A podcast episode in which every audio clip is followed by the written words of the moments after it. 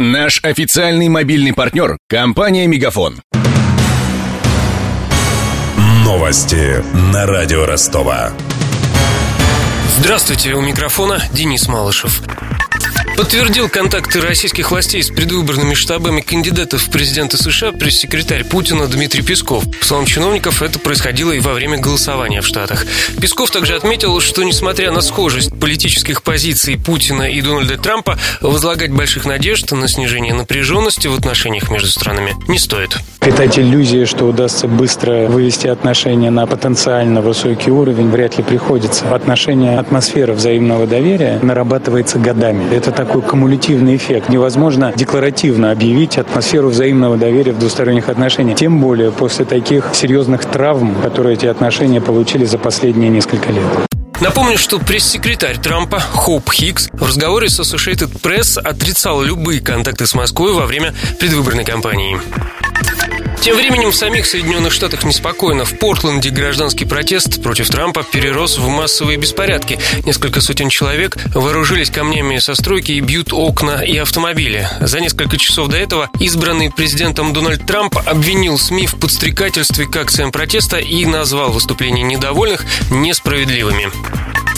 Проблемы с оппозицией и у президента Франции Франсуа Олланда. Ему готовят импичмент. Проект резолюции подписали 79 депутатов французского парламента, пишет газета «Ле Монт». Разработала документ оппозиционная партия «Республиканцы». Олланда обвиняют в разглашении государственной тайны. По мнению оппозиционеров, он сделал это в своей книге «Президент не должен был этого говорить».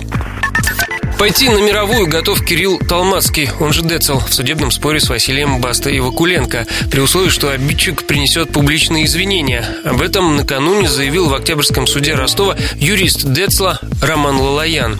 Напомню, минувшим летом Талмацкий пожаловался в телеэфире на громкую музыку из московского клуба «Газгольдер», который принадлежит Вакуленко. В ответ Баста употребил в своем твиттере в отношении Децла аббревиатуру, которую можно расшифровать как «человек меньше обычного». Теперь Талмацкий требует через суд миллион рублей за оскорбление чести и достоинства. Приведенные в суде доказательства не имеют юридической силы, заявила представитель Басты Елена Трифонова. В данный момент наша позиция заключается в том, что существуют законодательно установленные способы предоставления, обеспечения доказательств, чтобы они были относимыми и допустимыми для суда. И в деле, на наш взгляд, таких доказательств нет. Наша позиция сейчас заключается в том, что с юридической точки зрения к иску приложены неотносимые, недопустимые доказательства.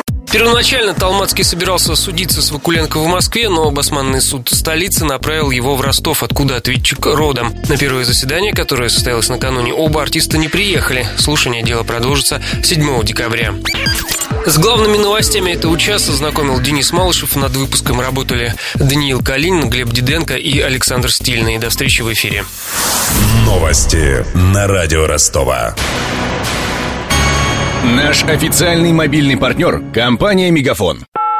Сегодня вы не ответили на три сделки и пропустили шесть входящих клиентов. Пожалуйста, оставайтесь на связи, даже если вы покинули офис и даже если у вас нет офиса. Не упускайте свои бизнес-возможности. Подключите услугу «Виртуальная АТС» и получайте прибыль с каждым входящим. Мегафон. Бизнес по-настоящему. Подробнее на b2b.мегафон.ру